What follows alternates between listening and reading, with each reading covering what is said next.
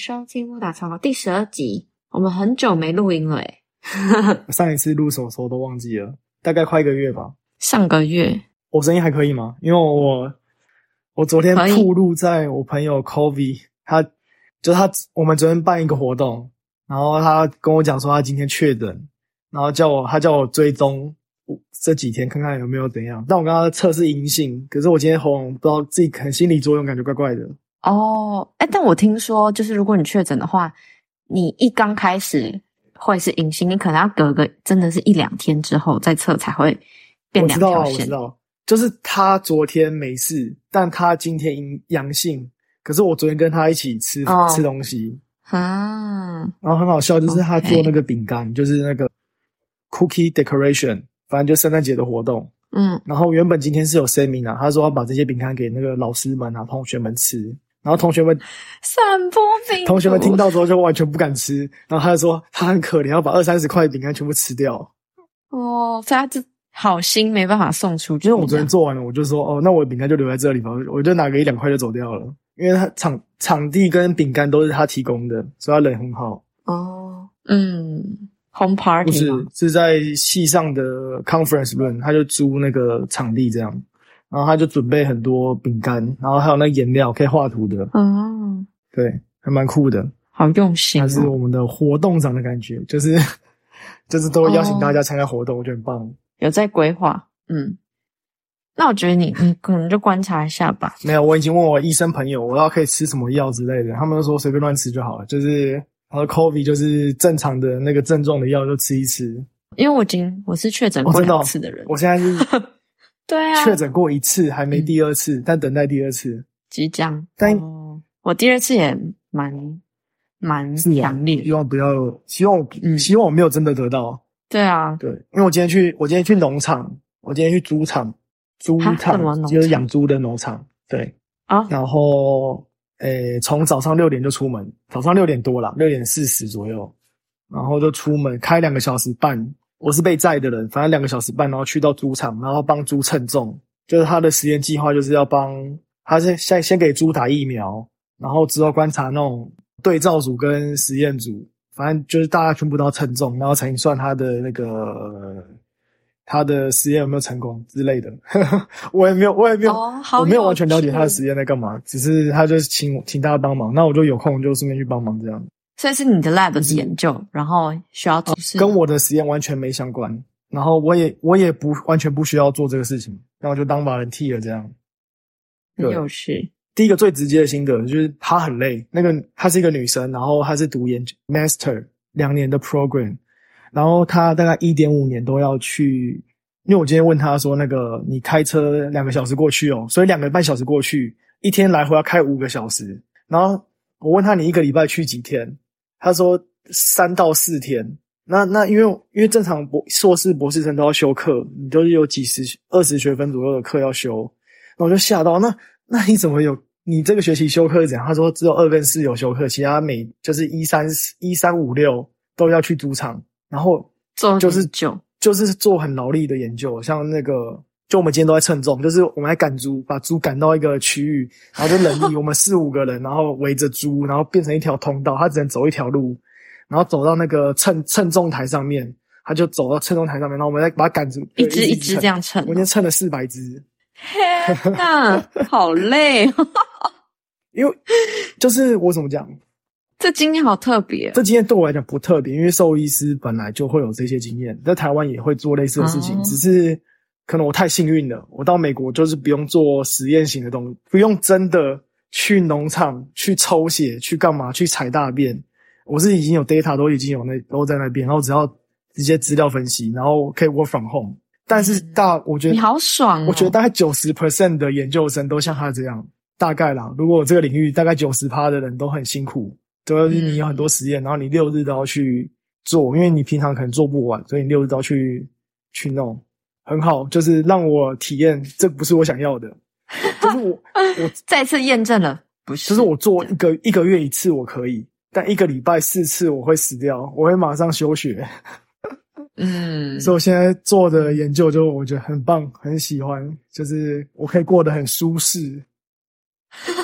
对，就跟跟不同的就可以去了解不同的人的工作模式，然后会觉得哎，嗯再次确认自己没有做那个事情是对的。嗯，很有趣。然后另外一个想到的，直接超连接的就想到，我前几天听那个，呃，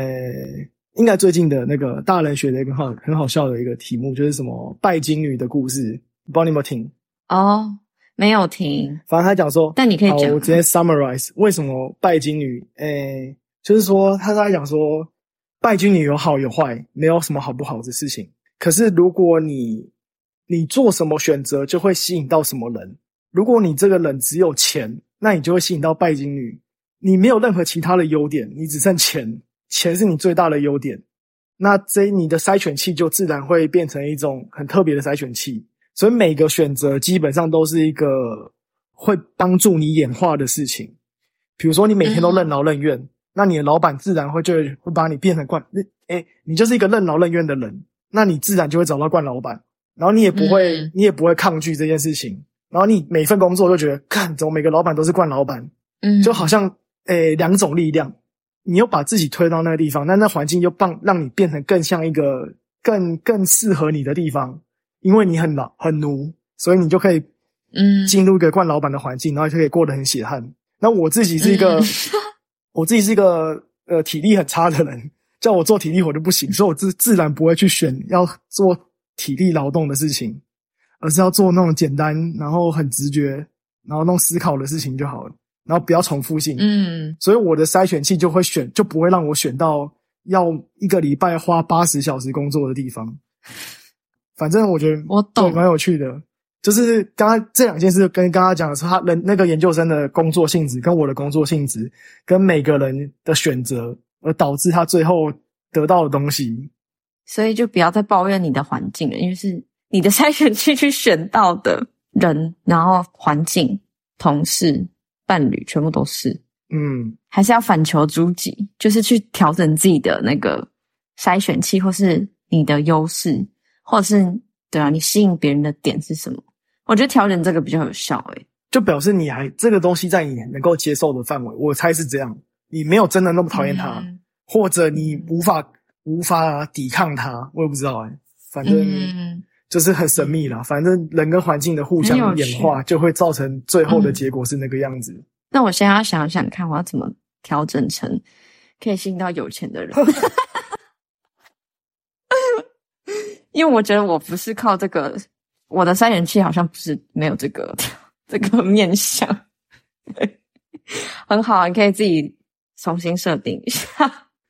那你有什么特别想分享的吗？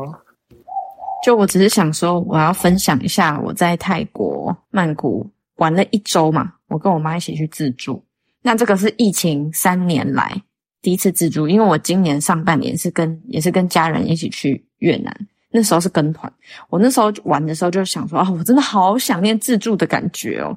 所以这次就想说啊，反正也没有什么压力，我们就自助。基本上呢，没有排什么行程，就是我把机票、呃饭店订好。然后随便爬文看一下啊，曼谷有什么攻略？那因为资讯真的超多，而且有很多那种一日拓，我就看一看啊，大概知道要干嘛。之后我什么行程都没有定，就直接飞过去。嗯，所以整体而言是一个玩的非常松散。我们甚至有几天是一两天是完全没有排任何行程，可是那一两天收获却最多。所以我就很想要等一下连接到你说，你不要自己去填满时间，你要让时间来填满你。这个是真的，因为我们我最喜欢的几天反而都不是走观光景点，因为我本来自助就不是，比如说看庙啊，然后或者什么是水上市场啊、动物园啊，就是这一类的体验，对我来说有趣程度都不及我可能去逛当地的市场，或者是我蛮喜欢没有目的的搭车到某一站，然后去那一站探索，很像我们以前玩那个火车大富翁类似。我是真的是会在国外做这种事的人，可能就搭出来觉得，哎，这边风景这一区感觉好像还不错，我就下车看一看好了。我就是很随性的那种，嗯。然后我妈也是很，她就说好啊，随便你啊，你要去哪里我就跟着去。她没，她也没有什么意见，就是也是一个很好的旅伴这样。然后所以基本上我们有一天就是完全没有行程，然后早上就是去饭店附近呃晃一晃。那晃一晃的过程中，就看到一个非常朴物，但是是好看的一个民房，因为我们是住在住宅区，大部分的那个老城区的房子都长得跟台湾的透天很像，很丑啊，就铁门啊，然后铁窗啊，水泥斑驳啊这种。然后那一区就其中有一个很像你会在可能嗯台北中山或者是比较那种 fancy 的。逛街的地方会看到的那种环呃店面或是建筑，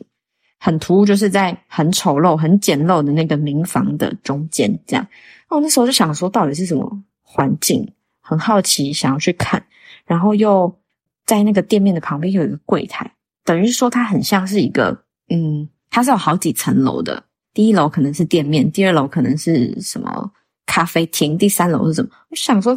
这是什么环境？然后就走进去看。就它是一个，我不知道你有没有看过一些电影，或是欧洲的那种洋房哦，就是它会中中空是一个，中间是那个完全空心的房子，然后旁边的要怎么形容呢？就是会有那个屋子房一一房间这样环绕着那个中庭这样子。是只有只有一楼，对不对？一楼有东西，然后但二三四楼的中间都空心。你讲这种吗？对，然后就是可以绕着楼梯上去，然后它也有电梯，就进去之后别有洞天，就是一个很很现代的一个建筑。然后我其实我 我在欧洲的时候也是常常会干这种事，就是我只要遇到很有趣的建筑或是店面，我就会走进去，然后会问说：“哎，这个屋子这个店的。”比如说来源啊，或是会会会找老板聊天之类的。然后我也是去到那个空间，然后去问那个很像工作人员的角色说：“哎，这个 building 到底是怎样？怎么那么特别在这里？”然后他就跟我分享，哦，这个 building 的主人是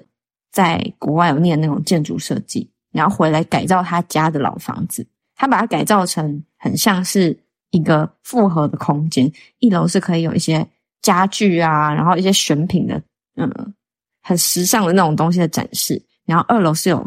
共同的一个开放的厨房，所以等于说他把他的整个家都变成不一样活动的空间。然后各个团队、策展的团队啊，或者是就是餐饮的团队，你都可以进驻在那边一段时间，租空间的概念。刚好我们那天那天随便乱逛的时候，就有三个活动，有什么艺术治疗的活动，然后还有。煮饭就是有一个缅甸的团队来这边煮缅甸菜啊，然后还有什么折纸的活动之类的。所以那天我我跟我妈晚上就是有参参加了那个缅甸菜的，反正就是吃了一个缅甸菜，这样完全这个就是不是在我们任何行程里面的计划。不错啊，看起来很酷。对啊，超充电，很有趣，我就很喜欢这种没有安排，但是体验又很棒的那种状态。我年底也要去 San Francisco，然后我只买了单程机票，我怎么回来都不知道。去去只是过去，然后找朋友吃饭，现在行程全部都没有，但就是先买好机票就会去。我觉得你单程很猛诶，我还至少来回没有，因为因为现在机票都很贵，所以我想说等到一月再看那个降价的时候，就一一月会降一波，然后那时候再看到怎么回来。嗯，你知道养志选吧？要吃。我知道他他在 Google 那边，然后我们就会，因为他们是开车过去，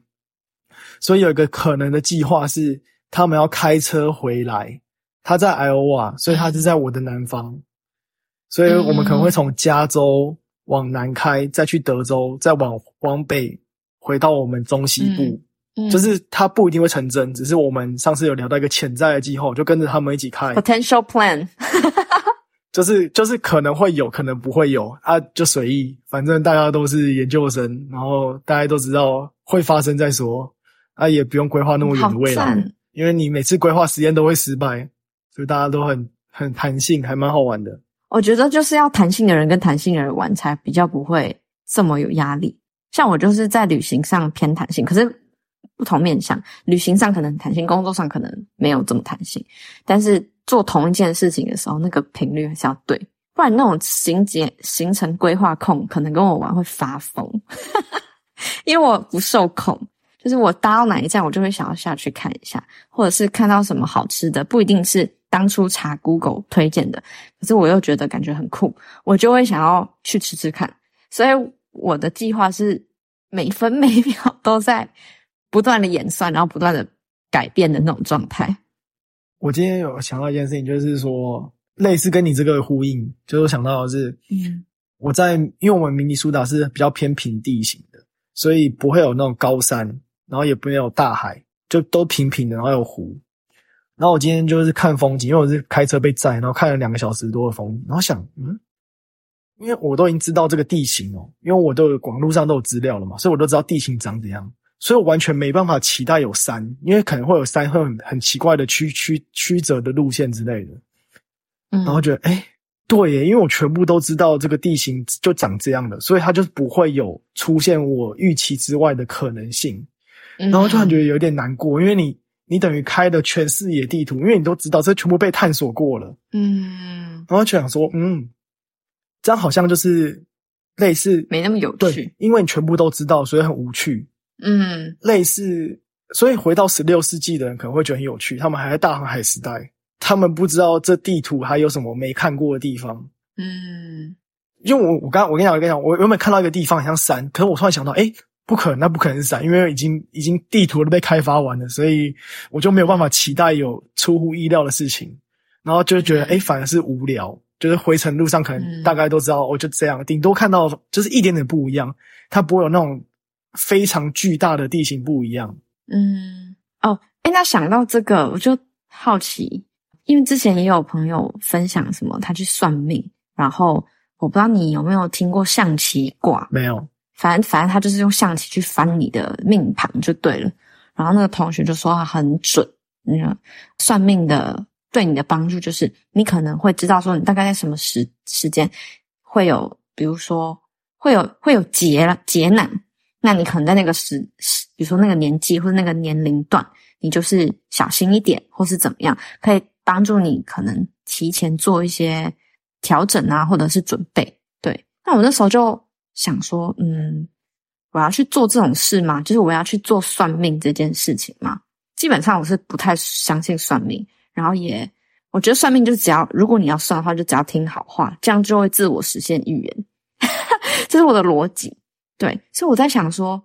如果有一个可以一个真的工具是，假设它不是算命哦，它是完全让你知道说你接下来每一年可能会有什么发生，然后你可以提前去微调一些选择。你会想要有这样子的能力吗？我今天我今天延伸就想到这样不要，因为如果我现在可以知道，好，假设我就是活到五十几岁、八十几岁，然后每一年都全部都知道了，然后超无聊，我会觉得已经规划好了，就你都已经知道了，你就觉得嗯干、这超无聊的，因为你都已经知道，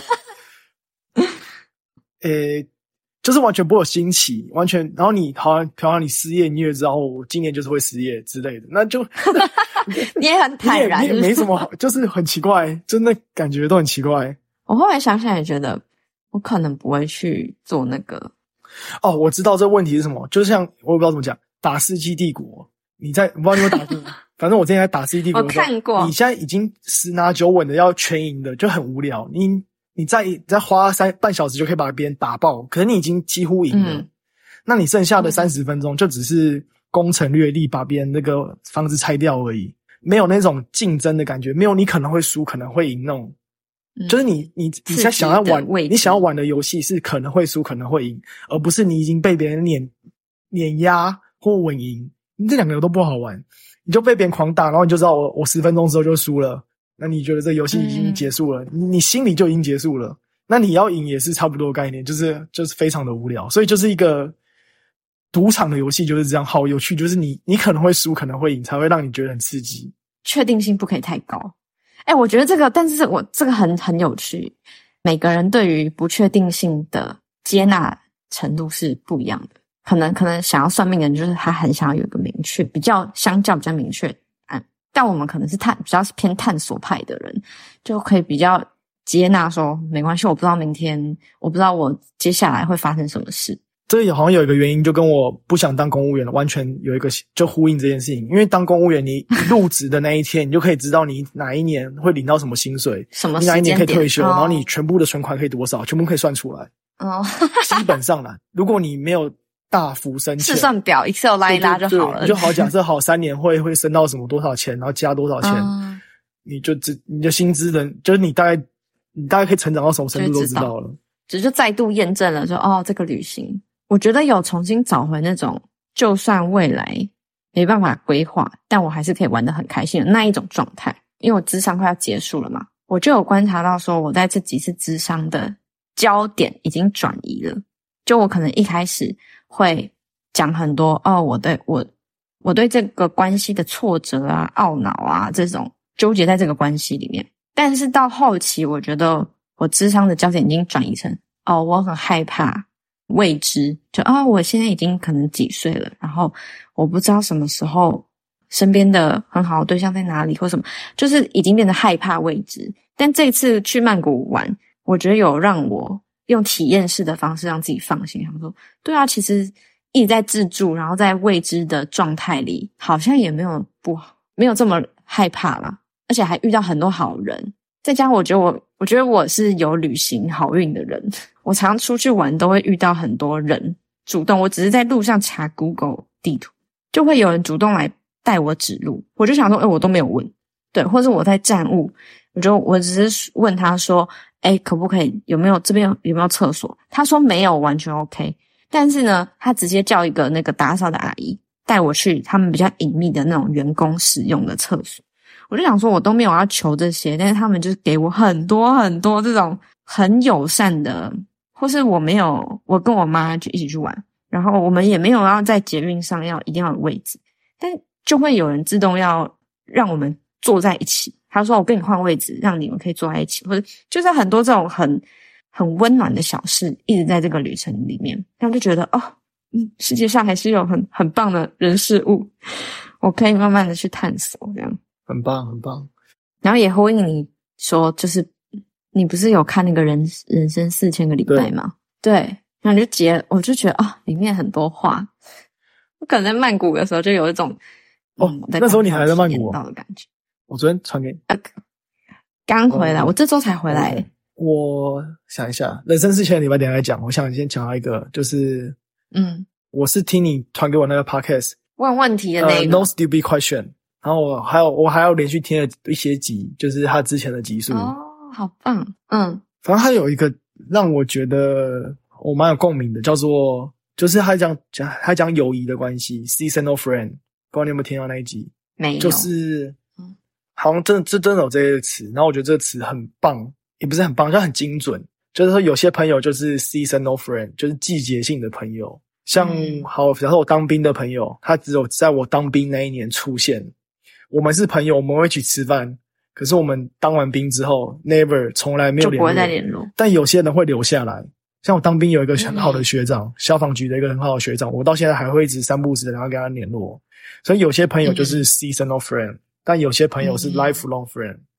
反正就是有不同层次。但其实我觉得也偏感伤，就是你就知道某些人就是随着长大或者搬家，或者人家出国，或者人家有小孩，那你这个 season 就到了，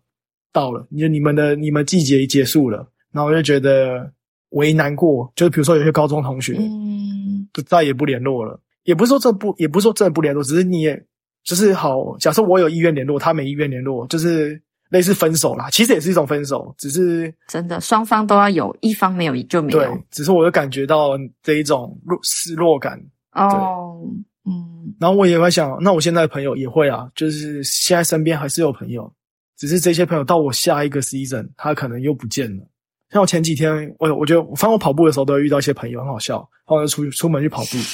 然后就遇到一个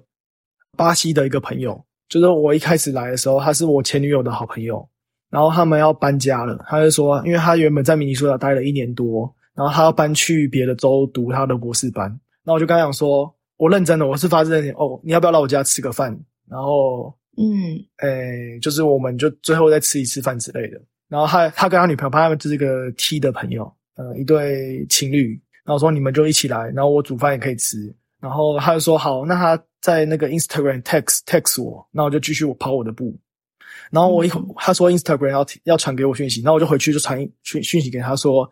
诶，那不然我们改改外面吃也可以，反正都可以。然后就传讯息给他，但他完全没回。然后我有看他有在有在 po 动态，然后有在干嘛之类的。然后我想，嗯，好吧，那可能我有意愿，你没意愿。那我就觉得，哎，就是没有一个小事情。那我但他也是个 season，就是我们可能有吃过三次饭。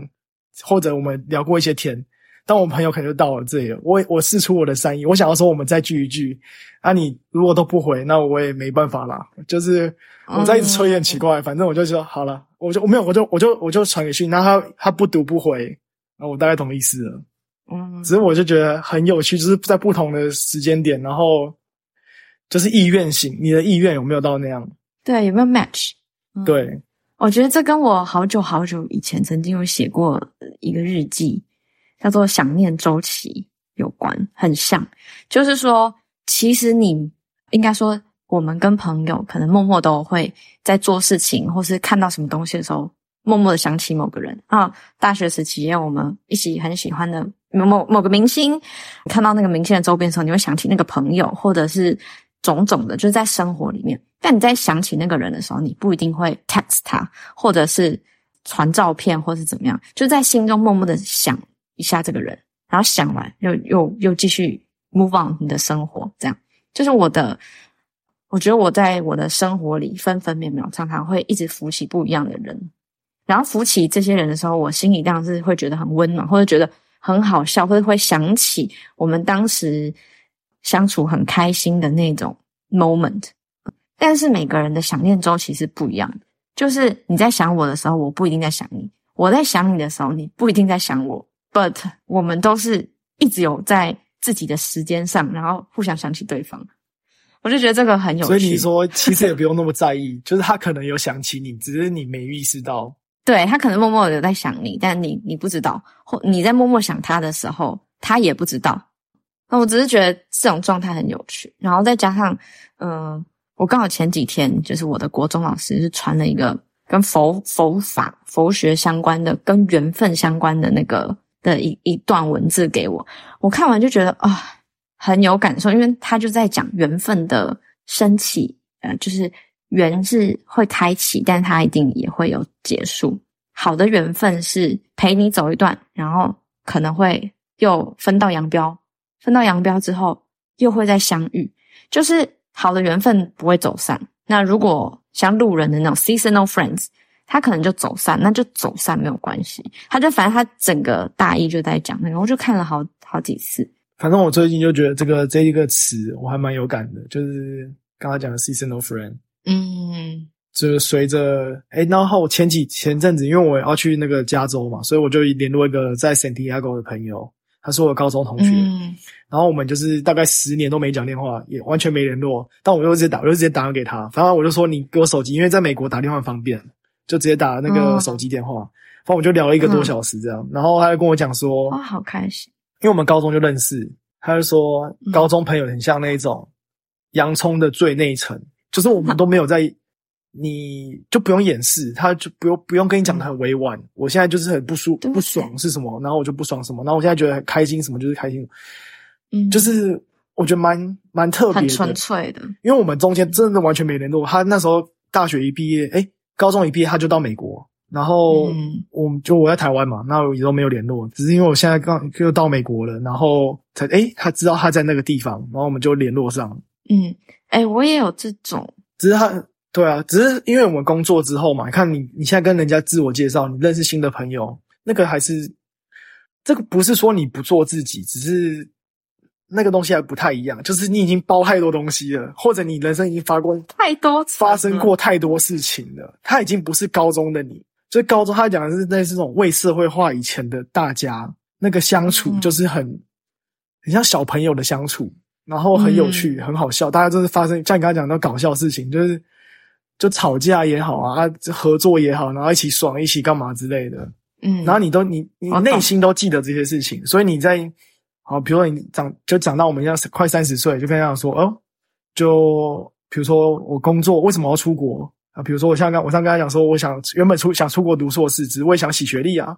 就很就很随便，嗯。就是讲那种啊，就真的啊，就我想想洗个学历没，就出国出国读个书这样，那也不用跟别人讲、哦，嗯。因为出国读书比较好啊什么之类，就没有就不用不用解释一堆屁话，不用那客套，不用对，不用讲，不用讲一些，委婉的词，你就可以讲的超直接，因为他可能嗯嗯，反正他本来就知道你的本性大概是怎样。但因为你你社会化很多之后，你在每次跟别人讲说，你要考虑我现在的现在的身份是什么，我适不适合在这个场所讲这个话？他比如说我现在研究生好了，我在这研究是适不适合做我自己的本性上该做的事，就跟你公司一样啊，你有这个位置，你不一定能够讲出你最想讲的话。好，比如说我现在台湾台湾人，我在台实验室唯一的台湾人，我不可能说讲说台湾很烂啊，就是你你会有角色的对包袱，你，你会在一个角色，你上身上会带有一些别人会对你的期待，他可能觉得，诶，你可能会讲出什么样的话，但你你回到那高中那个阶段，洋葱的最核心，你就不用管那些。对我觉得很很好玩。因为我刚好最近也是看到有一个人写说，他觉得长大就很像是可能 A 版本的自己，然后慢慢的剥落你的 A 的某一些面相，可能会剥落，然后填上 B、C、D，等于说，随着你的年纪长大，你这最原始那个东西，可能已经完全蜕变成 B 了，或者是 C，或者是你是由各种元素组成的你。然后在最一开始，比如说高中认识的朋友，他是认识的是 A 版本的那个你，可在经过十年甚至更久以上，你可能那个 A 的元素已经变小了，但他仍然能够，你可以十年跟他失联，然后某一天打电话，还是可以聊得起来。我觉得那个友谊是最珍贵的，因为他已经见证你变成完全不同的人了，然后这个缘分依然没有断我。觉得突然想到，我就觉得是不是很他记浪漫欸得你 A 的版本，所以也会让你想到 A 版本的你？我觉得是因为每个人在，因为你你那个时间轴就是不同的时期认识不同人，他都记得不同版本的你，然后你再跟那些人重新核对上的时候，他们会听你说，其实你曾经有这个元素在身上，有好的也有坏的。对啊，这样就很好玩。你就以为，诶，原来我以前会这样，这样很好。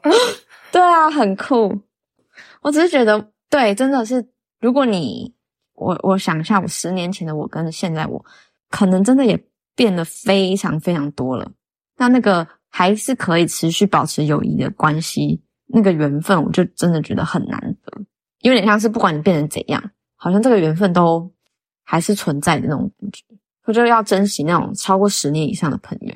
同意，就是然后我刚刚想要分享，我刚刚想要分享的是，我也有这种当下遇到在旅行的时候遇到某个朋友，像我记得，你记得在 NI 我们有香港的赛马协会办的那个什么 Made a Difference 的那个活动吗？我那时候是跟嘉欣一起去，然后那已经是二零快二零一四还是一五之类的快十年了，真的。那个时候我们就反正就是活动参加完，我们去搭船，因为香港有一些小岛，我们想说要去搭船，然后走走。在船上认识了一个广州的阿姨，也是我跟嘉欣在旁边聊天，然后看风景的时候，那个阿姨来搭讪我，我很有被搭讪人，然后阿姨就说：“啊，妹妹，你要去哪里玩？什么什么？”反正就跟我聊天，然后聊聊，她就说：“哦，从广州来的，然后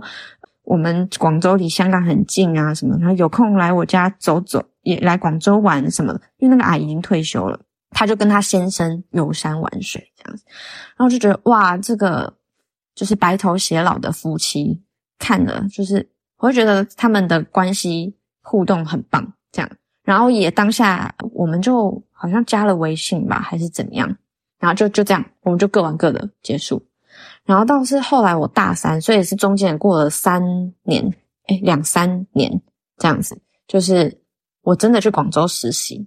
你知道我在广州一个人都不认识，除了那个阿姨的微信以外，我那个时候真的就想说啊，反正我就秘密就私讯看看他。广州其实很大的，就是我就想说。嗯，就跟他打招呼说嗨，阿姨，就不知道你记不记得我，就是我现在真的来广州实习喽。这样，我只是想要给他一个 hello，这样，然后他回不回我，我也不 care。就阿姨就回我了，他就说妹妹你在哪里？然后我就发我的那个住的那个地址给他，他说哎，在我家走路十分钟，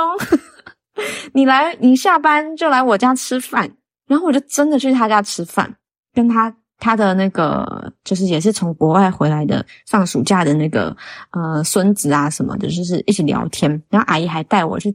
反正就是很开心的那个缘分。还吃了不止一次，他就直接把我当一个，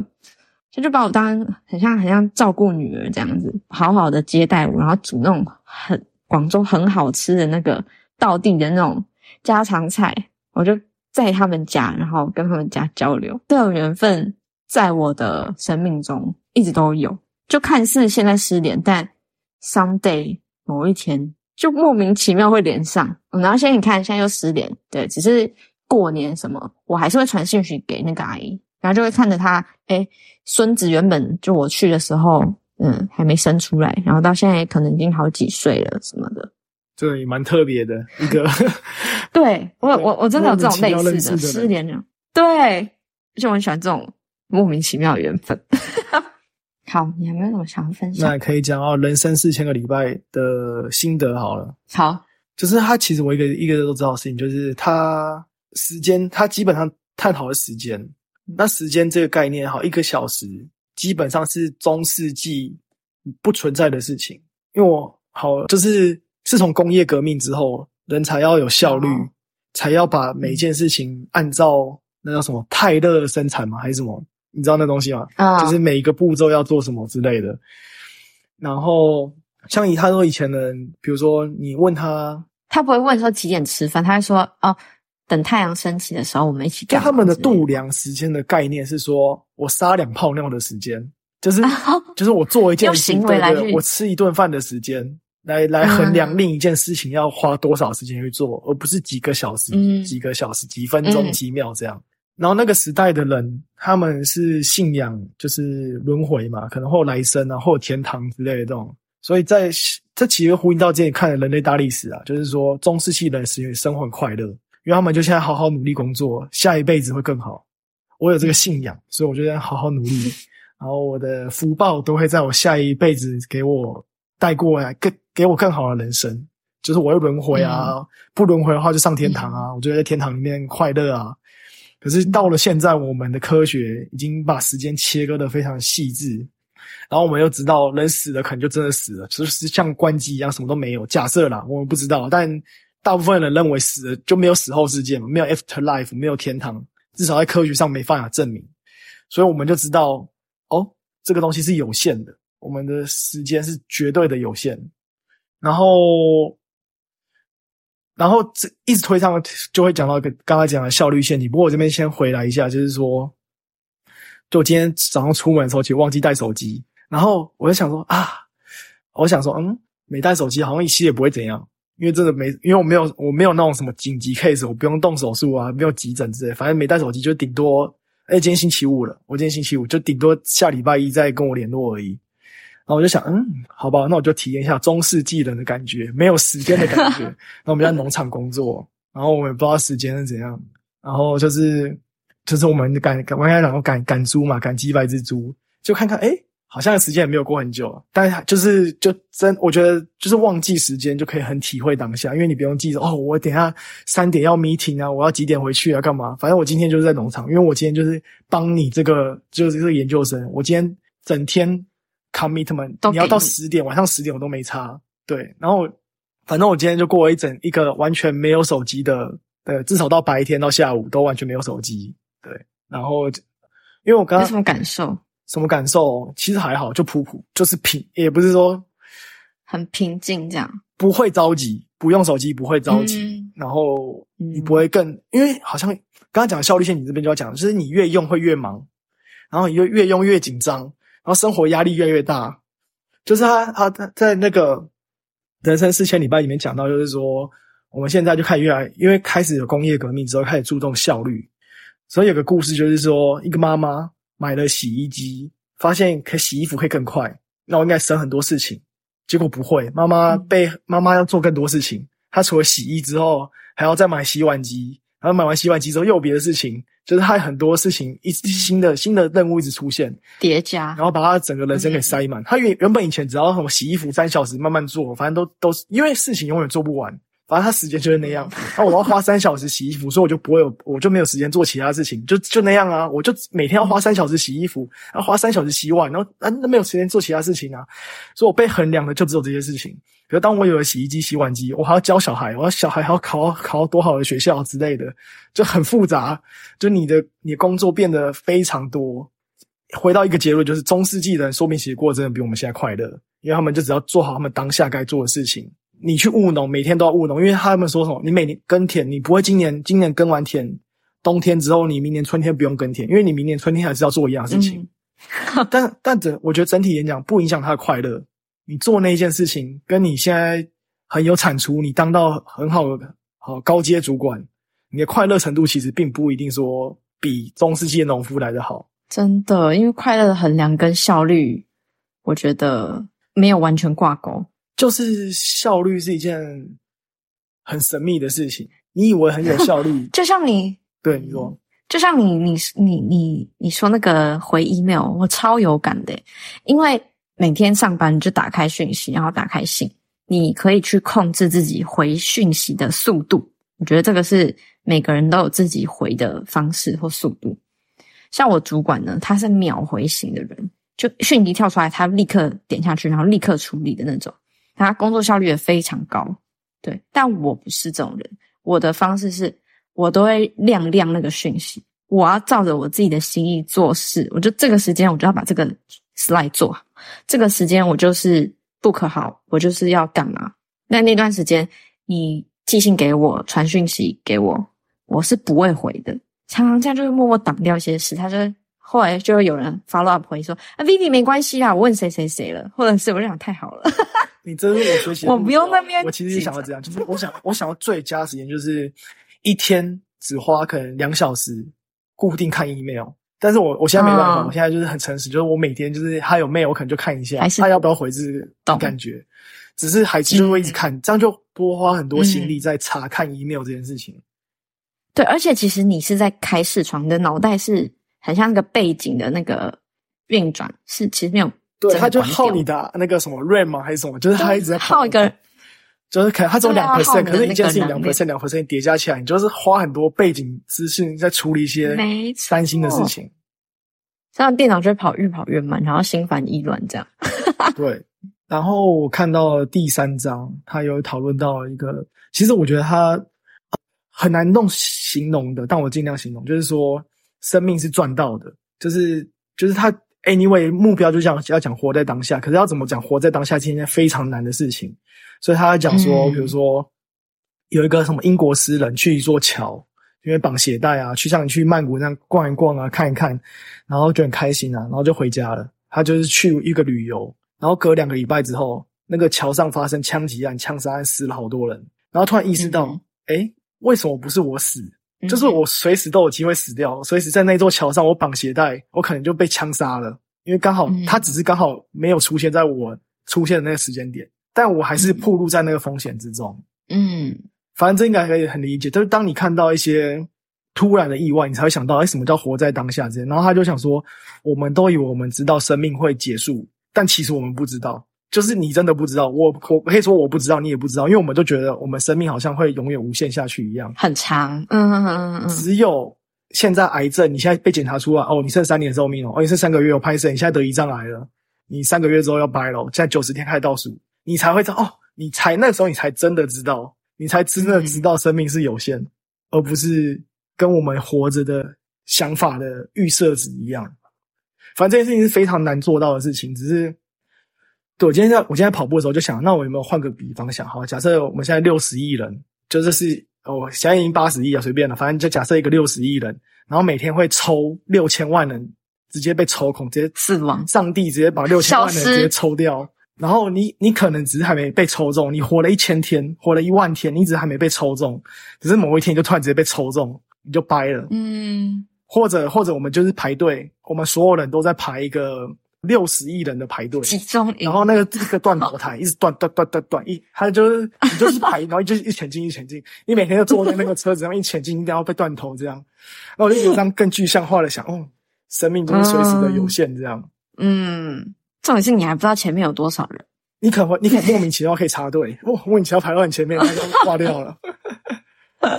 嗯，就是反正很有趣，他就讲说，我刚才跟他讲说，你不知道你你觉得生命是有限，那知道那我也不知道怎么讲，他可能有更好的用词，两层层次的知道，知道是理解的知道，跟你真的体会的知道，你现在被诊断的啊，我真的干，哇塞，我下个礼拜就要死了，这样的那种知道是完全不一样。因为他说很多人就会说，癌症是他最好的礼物，很多什么抗癌战士啊，什么人他都会讲说嗯这件事情。那我觉得他讲的应该也是对的，因为让他认识到生命的有限，只有在癌症之类这件事情发生，他才意识到，所以我剩下的时光是我最后的时光，他才会完全，我就已经两个礼拜之后快快过了，那我现在想语言什么，赶快做一做。然后最后死前，我觉得哦，终于完成我最想做的事情，这样。嗯哦，那时候我想到一个帕帕金森定律 （Parkinson Law），就是比如说你现在有个 deadline 是明天要交，那你今天晚上一定会写完。可是你的 deadline 是两个月后交，你两个月内可能都还在混。都不会动。他其实只要花你一分的工作量，但你两个月，他如果给你两个月的期限，他的工作膨胀度就变成两个月，嗯，类似这种感觉。就是刚刚讲说，如果你剩三个礼拜跟剩三十年，说不定你的生命可以过得一样有意义。只是三个礼拜只是瞬间浓缩，因为你、原本有三十年的事情，你只能说哦三个礼拜来做，你就会超级浓缩，把你的工作量、你人生需要体会的经验的量全部塞在这个在这里面，而不是花在三十年里面。嗯浓缩版。对，嗯我觉得这个很，这个心态很很微妙。就是一方面，的确你没办法控你的时间，但另一方面，我又是比较喜欢长期思维的人。也就是说，就像你提到很很急着结婚生小孩，就是什么都很赶、很赶、很赶的去做什么事情，是我不喜欢的状态。所以当然，我就会把我所有重要的人生的各式各样的安排，尽量从容的完成。但是这个从容的前提是，我觉得我会活到八十岁。我我有一个这样子的预设，所以我才用这样子从容的态度在过生活。嗯，但假设我根本就没有，可能四十岁我就要死嘞、那我好难哦，就是一方面想要从容一点，然后但你也不知道这个从容是不是让你来不来得及体验到你想要体验的。嗯我上次有跟廖博涵聊天的时候，就想说，其实我们录 podcast 蛮有趣的，就是假设我明天死了之类的，某一天突然就居了，那、那我 至少有想要做我想做的一些事情之类的，或者留下一些我当下的想法，我觉得蛮有趣的。对啊，所以就没办法，就只能活在当下。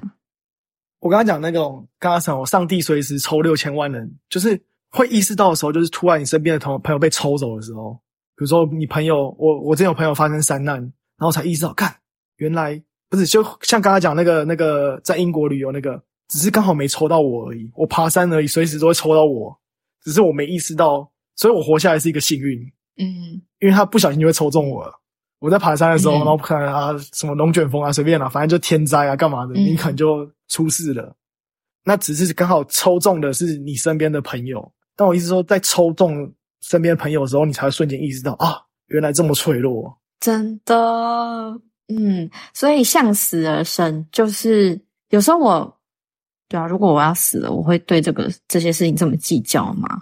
或者是所有的，我觉得人人在那个死亡前都会变得比较宽容，就是会变对别人比较温柔，会觉得说算了，不要计较那么多，然后就就是算了，不要不要让彼此都这么痛苦，或者是嗯，我觉得那个心态会不太一样。嗯，就像嗯，我有一个同事，我跟他不熟，他差不多跟我年纪一样大，但他今年是癌症，就走了，非常的突然，这样子。你说还没三十岁这样，你同事他他比我大一点点，对，应该也不到三十，嗯，然后他，我觉得很那个感受很很复杂，就觉得说，对，跟我同年纪的人，然后我们都在同一个环境，嗯，工作或者怎么样，诶，怎么说不见就不见了？我觉得那个冲击很可怕，然后我会觉得说，天哪，他的人生才正要开始，然后就没了。他他才刚读完硕士，他才刚进职场，他都还没有体验很多人生后面可以体验的东西，就不见了。我觉得这个这个冲击对我有也是蛮大的。然后我也想说，天，我那时候当下的心情会觉得，哇，我真的不要那么认真工作，真的，我觉得好可怕哦，真的不要那么认真工作。什么前五大后悔，有一个就是太认真工作，就是然后太少陪家人，我真的不要。对啊，我觉得这个就是很好的提醒。这真的是只有在你很靠近的人身边发生的时候，那个心理的冲击才会很强烈。好，我之后去看那个人生四千个礼拜，可以看可以不看都可以。但我自己，我我只是想说，我推荐你那么多次，那不如我自己看一下。我就是推荐别人，那我自己来看，结果还就是还蛮有收获的。就是很多事情我们都觉得想做，可是永远做不完，因为你没有那么多人生。比如说，你想去巴黎。想去德国，想去西班牙，想去秘鲁，想去中南美洲，哎，不可能，可能可能啊，但你还有很多事情可以做。Anyway，反正就会那个什么 fear of missing out，formal，就是担心你错过什么，人家 IG 都 po 什么哦，他去看什么马丘比丘好赞啊之类的，然后我也想去，但是愿望清单太多了，你没有无限的时间去做这件事情。那他有讲一个有很有趣的，他是择偶的时候。他讲说是你选了一个人结婚，我现在可以知道他，他我觉得他这道理蛮有。你选了一个人结婚，表示你丧失了去跟其他女生结婚的可能性，你断绝可能性。可是你会得到一个 joy of missing out，反过来的 formal 的反过来的娱乐。我就是选了我想要选的东西而感到快乐。比如说，我假设我只想我想去纽约啊，其他城市都不要，那我选了我去纽约的机会成本。我知道其他的机会成本，但我就不重要。反正我就想做这个，然后做这个之后，我得到的东西，那自己心理上会得到的快乐，是刚刚讲那个是另一种，对，是是隔是另外的反向，我觉得蛮有趣的。懂，可以理解。嗯，对啊，就选自己喜欢的，剩下的都无所谓。然后我就想，另外又想到，你知道最近那个吗？查理蒙格过世，哦，那我听到，我知道，嗯。反正查理蒙格和巴菲特有一个就是人生历史清单，就发现他们建议啦，就写下你二十五个想做的事情。因为我应该跟你讲过，就是你写下二十五个想做的事情，然后把后面二十个全部划掉，只做前五个。但这件事情最难的地方不是划掉什么，只做前五个，最难的地方是避免那个二十个来诱惑你，因为那个二十个都不重要，然后他要诱惑你来骗你去花你的时间。来浪费你去做那后面的事，对，我就突然意识，就看这本书的时候，然后联想到，我觉得好恐怖。他那个二十个、二十五个，好，假设二十五件事情是你想做或者你能做的，那可能叫能力圈。你你前面五个就是你能做的事情，那后面就是你你要排，你要避免去做能力圈以外做能做的事情。比如说你只会好，比如说你会打一点小小东西，你就你就说我想当小编之类的，或者你就想我我想当记者，我想出书，其实那都不是都不是你的能力。你能力就是某些能力而已，那其他的东西只是在诱惑你这样。对，然后我就突然想到前三个月我讲到说，我说因为我那时候贴在冰箱，我就想说那个我想做这个十一月、十一月、十二月想做两件事情，第一个就是考资格考，就对我最重要的事情。嗯，然后第二个就是那时候我在修流行病学，然后其实我想写一本中文的流行病学教科书，然后就发现这件第二件事情，它就是在诱惑我的。Really，我我发现我写不写都没差，只是我觉得我有能力写，但我后来发现我我的时间不会让我去写，没办法。而我去写那些只是浪费，也不是说在浪费，就是他是在诱，像我刚刚讲的清单里面的诱惑我。虽然虽然我以后可能可能可以做到，只是他他就是我们像刚刚讲的，他莫名其妙，你以为你你以为你时间就是很多，可是你时间就很少，然后就觉得哎，我这个想做，那个想做，那个想做，不行，你就是要决定你要做哪些事情就好。嗯，对，反正我原本想要就是我原本的预期，像我这学期我修流行病学，然后是很很高难度的流行病学，然后我就想要写成中文版的，就是我的心得或者我的理解之类的，类似像 podcast 这样我的理解，然后怎么去但写作，然后把它变成我资本化。但我后来发现不可能，因为我根本没时间。第一个是我光修课、考期中考、期末考，每到作业快死掉了，根本没有时间去去更进一步的延伸，造福别人。嗯，对。那还而且它也不是我现在最应该要做的事情。嗯，反正我说这些观念的应用，就是我在生活中，你的生命中一定有这些，就是骗你在在欺骗你的事情，根本不是你真的想要，或者你以为你想要，但你真心不是真的要做这件事情，很有趣。嗯，哎，那你接受就是 priority 会改变吗？这件会啊会啊。这个想法，你说哪一种？可以举个例子吗？比如说，好，二十五件事情，然后你现在写五件，可能你明年你的第六件事情跟你的第四件事情调换了。我觉得可以啊，就你现在想爽度啊，我觉得这，我跟你讲，我我有一天就是，反正有一天我就是看那个一周工作四小时吧，Tim Ferriss 啊，我知道，反正他就是有一个问题，就是说，如果你什么都能做到，那你要做哪些事情？包括 list。然后那时候。我忘记那时候看半泽直树，你没有看？你有看？我不知道你有没有看过。我没看完，反正我看半泽直树，看半泽直树在打剑道，很帅。就是我的目标就是要去日本学剑道 啊，但我就只是写在清单上面的，所以他写下来是我想做的事情。但刚刚如同刚刚讲的，它并不是我人生中一定要做的事情。如果人生中只能做哪些事情，去日本学剑道不是不是我最核心一定要学会的事情。但我觉得很有很有趣的，对。嗯，我觉得列这个过程是帮助自己知道说你最在乎的是什么啊？对啊，最最在乎什么？但刚我刚刚讲的另一个就是哪些东西你有点在乎，但他其实不是超在乎，就是人生最难的事情。所以你第一个就是我，因为我们可能连第一步都没有清楚，我最在乎的事情是什么，我们都不知道。我觉得这是一个很重点。但如果你已经知道你最在乎的事情是什么，那你后面就可以完全不在意其他事情，因为我只知道我最在乎的就是这些东西。我是不是要来练习写一下？我可能可以列一百项，然后你再删一删。那这个就是诈骗的，骗我哦。那我骗我九十五项我都要删掉。对，我有超多想做的事，在就是还没开始看啊。但是就是可能会是我今年最后一本书看的书，叫《臣服的力量》。嗯，其实我之前有看过《臣服实验》，它就是就是臣服实验的那个。他后来好像成立机构还是什么，反正就是分享他的练习沉浮的心路历程，然后发生了什么事情，然后其实就是面，我觉得其实就是面对无常，学习如何面对无常，然后在这个无常，不知道你什么时候会死，然后你这个关系会不会结束等等的这种状态下，你都还是可以过得很坦、很舒适自在。我觉得他就是要讲这个核心。所以是接受的艺术，简单。我觉得，简单。但是我必须说，在人生顺遂的时候看这种书根本就没有感觉，这都是要在人生谷底的时候看才觉得啊，原来这个练习很重要，或者是过得很顺、很理所当然的一些信念或价值观，不一定能够帮助你在谷底的自己。我就觉得现在那个老庄思想，要佛学，然后 很适合现阶段的我，嗯。但可能我在人过很顺很好的时候，我比较不会去看这些东西。你遇到什么阶段，然后你就会出，你像解锁，要解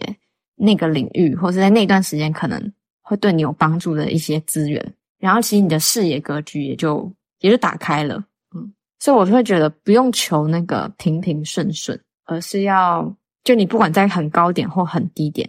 都就一直都有学习，这样就好了。我的心态是每件事都赚到。我讲一个故事，就是跟跟我今天的故事有关系，很好笑。我刚刚不是说我手机忘记带，然后我就以为，我就回家之后，我想，哎，我以为我放在家里，然后我但我在家里还是找不到，然后想说，会不会是我出门的路上到我上车的路上掉在掉在中间，然后就赶快打开给我手机，然后就那个就是。打不通嘛？嘚嘚嘚，这样就是连直接进语音信箱。我想说，看该不会被别人捡捡走，然后就是别人不还我这样。然后我想知道怎么怎么用什么 Google 的 Find My Phone 还是哦那个 iPhone 的 iPhone 的那个怎么怎么找到我的 iPhone 之类的啊？结果最终发现，其实我掉在车上。然后我我因为我叫我朋友打电话给我那个 一路跟随你，对对，他其实我其实整整天都带着手机，只是我以为我掉了手机。很好笑，反正很好笑。然后就突然，我就突然想到，其实我赚到一只手机，我以为我，我以为我要花要失去，我以为我要花七八百块美金再买一只新手机，然后错赛了。结果然后突然想，哦，太好，赚到一只我原本的手机，都是就是赚到的心态，我觉得很很爽，也不是啊，就是，哎，我觉得失而复得的感觉更爽，有可能就你可能就失而复得，那快乐感会更开心。但我意思说。在失去的时候，我也觉得说，你要回溯，回溯你的平行时空的好。像我自己讲，我我在美国嘛，那如果我没有跟我女前女友来，那回溯我就是自己一个人来，那另我真实时空是两个人来，然后他陪我，我赚到一年有人陪伴的时间。那不同的平行时空可能是没更惨，或者就没有，你就一个人一直到之类的之类的，反正就是有些时候想成赚到会开心很多，嗯，就是这个都赚到的。嗯，像我录 podcast，我这样讲也会赚到，有人陪我录 podcast，说不定平行时空根本这个东西不存在，没有人，对，没有没有朋友，一个朋友都没有，嗯，没有可以聊天的对象，这样。嗯，哎、我觉得这种用加加分项来作为那个思维很很好、哎因为我有时候帮别人，我也会这样想，他给我机会让我帮他这件事情，不然我今天少了帮助别人的机会，不知道，我觉得这样也不错。因为我我不是跟你讲说感恩日感恩笔记嘛，有时候会想，哎、对就，我今天帮他，我就是蛮快乐的，虽然是帮别人做事情，嗯得到的东西是别人，但我也觉得帮助他是为了利利己。嗯，我决定，所以就是为什么我决定，差不多现在十二月我要开启那个写卡片计划，就是你在散播爱或是帮助别人的时候，最大的获益者其实还是自己，真的，你就自己很开心啊，然后把所有做行善、捐钱，然后当志工，所有的付出都当成没有，其实是为了我自己开心，我自己心里过得去，我捐给这个团体，我会心里好过一点，或者是我做这个事情，我可以赚一个经验，赚一个快乐，用这样的方式解读，就持续力会比较久。然后我想到这个连接到这时间的事情，就是你每一个做的时间，你每个做的选择都牵扯到时间，所以它都有一个机会成本。我现在我们现在这八点到九点，我我的八点到九点，我可以看 Netflix，我可以躺在那边废，它都是我的机会成本。那我来这里录这个，就是我觉得这个这个比较我我愿意投入。更重要那我想我意思说，相对别人愿意跟你，像我跟我跟你讲说，我刚刚约朋友，他不来，表示他觉得这个机会成本小于其他东西。嗯，那我就觉得，哎、这些就考量，就每你做的决定是考量每个人生的资源、机会成本，所以他愿意跟你见面，花他的时间，嗯。因为花他的时间其实就花他的生命，生命，我花他的，真我花我的生命在这在跟你做一件事情，这件事情其实很就是最很珍贵啊，我觉得很珍贵，对，对。嗯，没错，就是你你跟朋友见面吃个饭，其实我们都是用生命在跟别人换别人的生命，对，这很有，趣啊。真讲的很底层的事情是这样，表示我觉得我跟你吃饭有意义，剩余我在那边耍废。我愿意用我的，我可以在那边睡觉啊，可以不用管你啊。跟你换，嗯，而且现在越来越大家就是越来越忙或者什么，有各式各样的重心、机会成本的选项也越来越多，不像高中就是没有啊，你的机会成本就是不去补习班啊，不然就是回家睡觉，可能你的选项非常的有限。可现在大家都非常多选择，然后他还是选择了你，那我就真的觉得不同年纪的选择，那个机会成本不一样，然后那个珍贵程度加权也不一样。所以我就觉得这样，我不知道我这样我这样感恩大师太夸太夸张了，就是我就觉得这样感恩，就是某个老师很厉害，他愿意跟你 meeting 一小时之类的，我觉得诶、嗯就你可以做很多更厉害的事情，或者你现在年纪，你可以陪家人，那你居然陪我干嘛投资在我身上？我觉得很棒。真的，对嗯，反正我就啊，好好珍惜缘分。太会不会太宗教性质了？没有啊，哲学的尽头是神学啊！我们现在开始从哲学聊到神学了，是不是？哦，然后我想到你刚刚有讲到，我们我之前传的给你啊，要让时间用你这个的延伸，对不是你去用时间，是让时间用你。我举一个例子，是我的一个 committee，他他女儿三十岁，诶，儿儿子四十岁，反正他女儿儿子都比我快，都快比我大，都比我大，对啊。嗯。然后，反正我我上一次 meeting 跟他讲，我就是讲我实验进度大概二十分钟，剩下全部都在聊他的人生，反正我觉得很好玩。然后就老贝贝，然后他在讲很多他的，他就是美国这边当地的人，然后他说他三个女儿，哦不不，两个儿子一个女一个女儿啦，所以三个小孩，然后有六个孙子，然后他现在很忙，因为他就是要在不同在不同季节要去不同的地方一起看球赛。然后他跟他儿子要一起看那个 Viking，就是就是美式足球的球赛，然后跟他女儿要一起听那个就是 Rolling Stone，他活动很多欸诶、然后还有他孙子什么之类，然后他现在又在上一些园艺系的东西，然后我就觉得，哎，这样他的人生其实很棒，因为他很多时间都必须拍给他的小孩们或者他的孙子们嗯。去参加什么，嗯。比如说什么他孙女要什么音乐会演出，然后他去看，嗯。就是他身边有那种有意义的关系，就是他的时间被填满，可是很有趣，嗯。那不嗯。不能做自己的决定。嗯。就是我我看我看我在传给你，我看那个什么被时间用跟用时间这件事情，我觉得这个就是一个很好的被时间用的概念。嗯嗯，生命会自动找事情填满它。对，然后我觉得填满这边就是比较说，像那个讲的中世纪农夫每天都要耕田，你也是被耕田给绑住，可是你也可以在耕田里面可以还是可以做的很开心。而反而你现在好了，现在假设我现在回 email，我回完做 email 的事情，我现在没事做了，你反而会得到一个空虚感，因为只是把事情处理完，那处理完之后又有更多事情来，那你并不能在里面得到意义。你回 email 很难得到一种意义，或者你完成一件工作，它只是带来更多工作，它的意义感感觉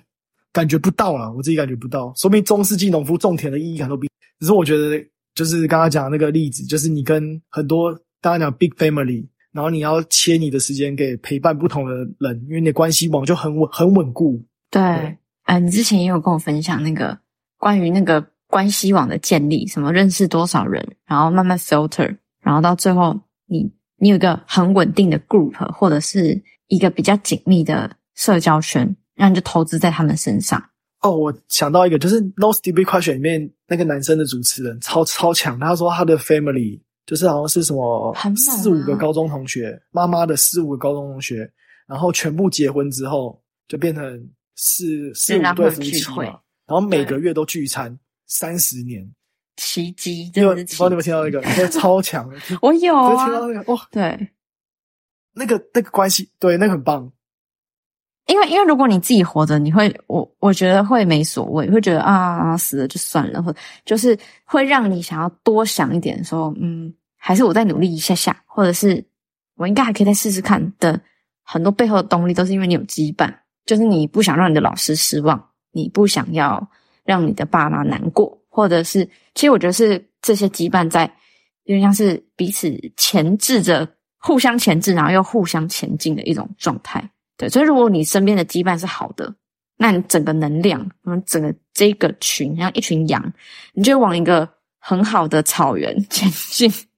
但如果你的羁绊可能是比较不好的，你们就会一起往一个不好的方向前进。就选择你想要去的那个网络吧，想要去经营这个网络，这样。那如果如果你是一个人，就你假设你是狼狼的性质，好像是独居，我觉得基本上人不是啊，人是那个群群体的动物，比较像羊的那种性质。嗯，但假设你是一个一个狼的话，你你在山里被被其他的动物咬死或者怎么样，因为你没有羁绊啊，所以你就觉得没差，会活得比较随便。之前应该有推荐你那个 Afterlife，就是讲一个中年大叔老婆死掉，然后他去过生活的故事，在 Netflix 上面的影集。嗯嗯但我觉得他影集重要的都是反映这一种，就是他虽然现在是一个人，那他生活要怎么意义，就是跟这个社会去做更多的连接。连接，嗯、就是他去咖啡厅啊，干嘛之类，然后认识一些人，然后最后这些人又围绕在他身边，嗯，嗯。好像他失去的东西，他其实失去的可能就是那个社群，因为他以他原本他老婆为中心的社群瓦解了，所以他必须要再找一个新的社群，慢慢去建立它出来。虽然他可能不没有意识到他自己在建立这个社群，只是他整个影集的感觉就哦，慢慢的这个那这个 community 就被建立起来。嗯嗯，我感我感受到的是这样啦，就是它是一个很、嗯很重要的活着很重要的一件事情。很有趣耶。对，就是跟别人建立连接。你不需要人生有意义，但你只要有建立连接，你就可以开心 过这一生。人生的满意度曲线跟你的期望，就是我们会预期，我们好像二十岁的时候，我们预期满意度应该要八十，结果实际上是五十，所以是很难过的。我们预期这个社会要很美好，可是我觉得现实社会这么烂，真的很烂，然后很痛苦，怎么那么大家自这种很竞争啊，跟我在学校想的都不一样啊，所以我的那个实际发生就超低。但是到老年之后，五六十岁，你的期望值变很低，结果你实际上的预就是你期望你实际上发生的变高，就是这可能是很很很容易解释，因为你就期望值降低太多了，你对这个世界的预期降低很多，这是平均值啊，那就过得很快乐，因为你你对这个社会已经、哦我被这社会摧残了，我已经没有什么期待了，那个反而过得超快乐，每件发生的小事情就觉得，哎、嗯好开心，有赚到了。对，那我要，那我觉得就是啊那那我们就提早降低期待，就是这个也不是佛系或是就躺平了，是就比较不会，你要怎么这个心态那它它是一个社会上的心理的统计啊，就大家可能到五嗯六十岁以的后，期望值。会发现你的期望值就降到太低，然后嗯你生活以至于你所有都是实际上发生的就是加分的很高，所以乐观一点的心情就是说，虽然年轻的时候觉得世界很很灰暗，可是到了老的时候，你会觉得这世界很美好。嗯 就哎，over overall 的人类是这样觉得，就是你到六七十岁的时候，嗯，这个还不错，很多事情都很不错，都很好，就是你都是都是加分，对，就变成大法师的感觉，就是看到什么都觉得很好很好。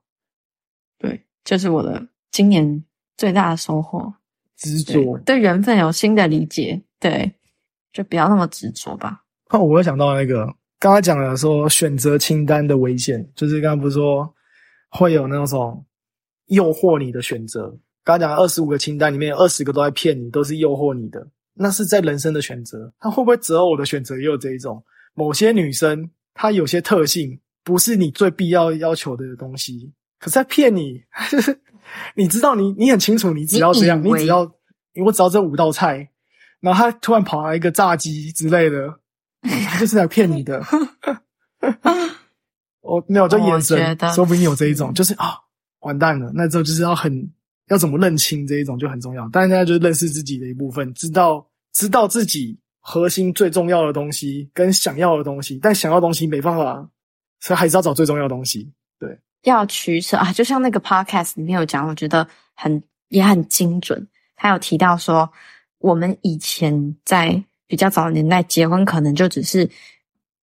班上同学，然后毕业，然后就结婚，或者是呃同一个村子，然后互相认识就结婚。大家对于婚姻没有这么高的期待，就只是我们就是结婚一起买房生小孩就就好了。然后，可是我觉得现代人啊灵性发展的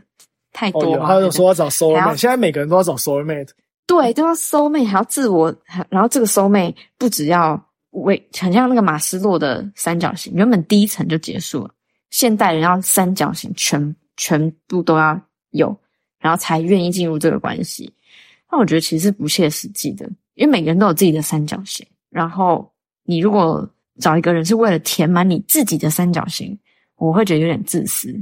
嗯，所以我一直都，诶，我应该说我很快就放弃要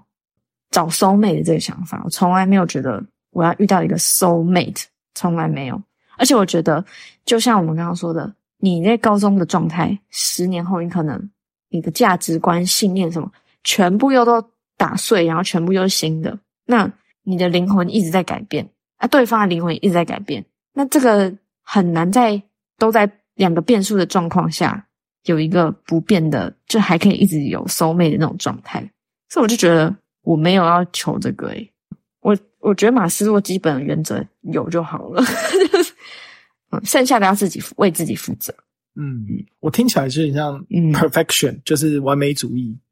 然后大家都把都把完美当做很有预设欸，可是你你就是没认清现实，就跟他刚刚讲的，没有认清到时间是有限一样，现实就是没有完美，就是认清现实，大家对。就醒醒吧，就是那种，对啊，真的要醒醒，就是你然后你要想象的跟真实就是不一样。所以要怎么去清 realistic 对，要怎么嗯，怎么让我们被教育的完美，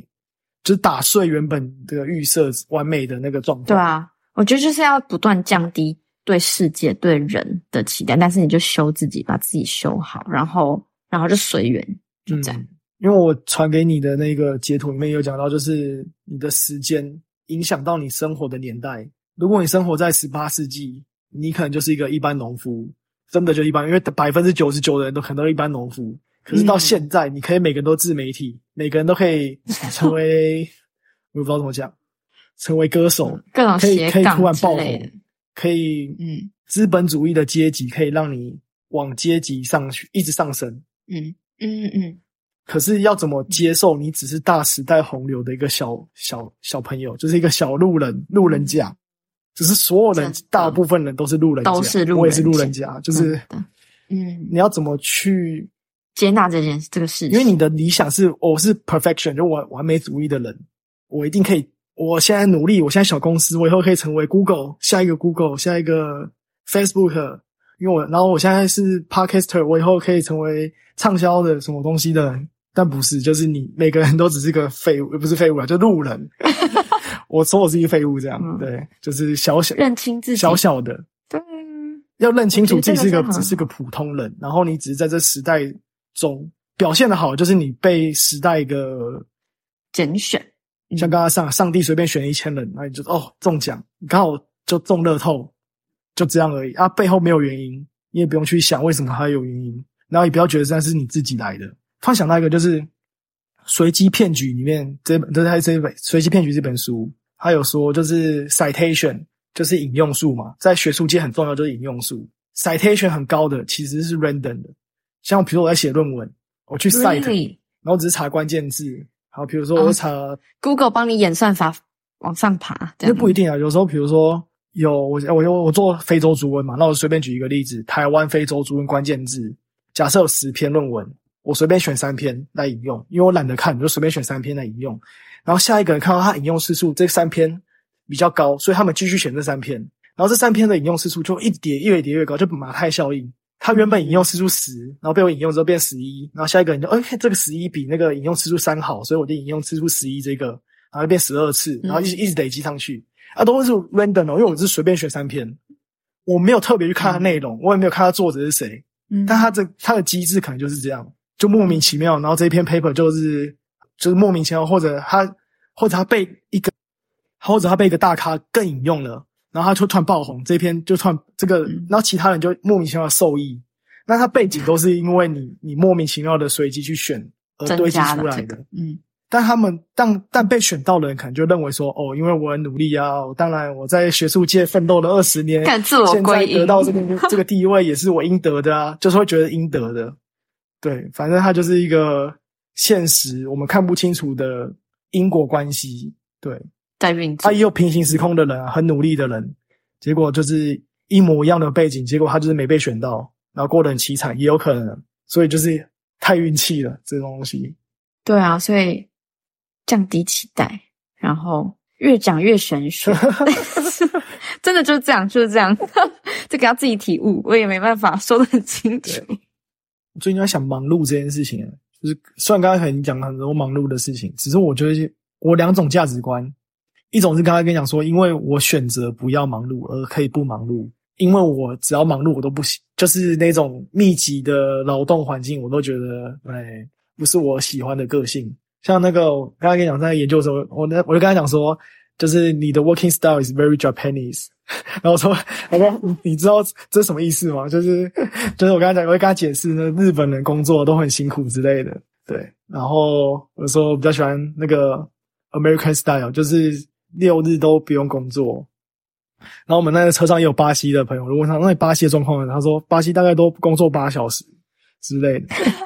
所以每个对，然后我就跟他解释亚洲的工作文化到底是有多惨痛。不知道，我觉得我已经没有到超忙碌一段时间，也不是说真的不忙碌，就每天都有事情要做，然后也会有一个实现，一直要一直要去完成实现，完成实现的，只是就觉得很多垃圾事情、废物的事情就不用做。就是它放着烂，或者我们就扫扫一次比较好之类的，不要去额外，反正你就是会去选择你要做的事情嘛，然后你就尽量减，你就可以把最重要的事情解解完。因为我刚才还讲，你代办清单永远做不完，但你有把最重要的事情都做完，那你就会得到你该有的东西。但我另一个想，另一个另一个矛盾的内心想法，就是想说，别人都好努力，那是不是我太混？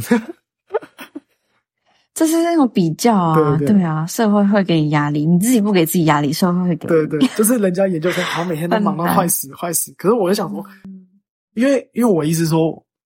我的核心观念是，我不知道我是不是永远对的，说不定我的观念是错的，我的观念说明从头到尾都是错的，所以我应该应该超努力。如果你这贯彻始终的话，对，一路歪掉之类。对对，说明我真的真的毁掉，是我这边悠哉悠哉的，然后人家都很努力的听。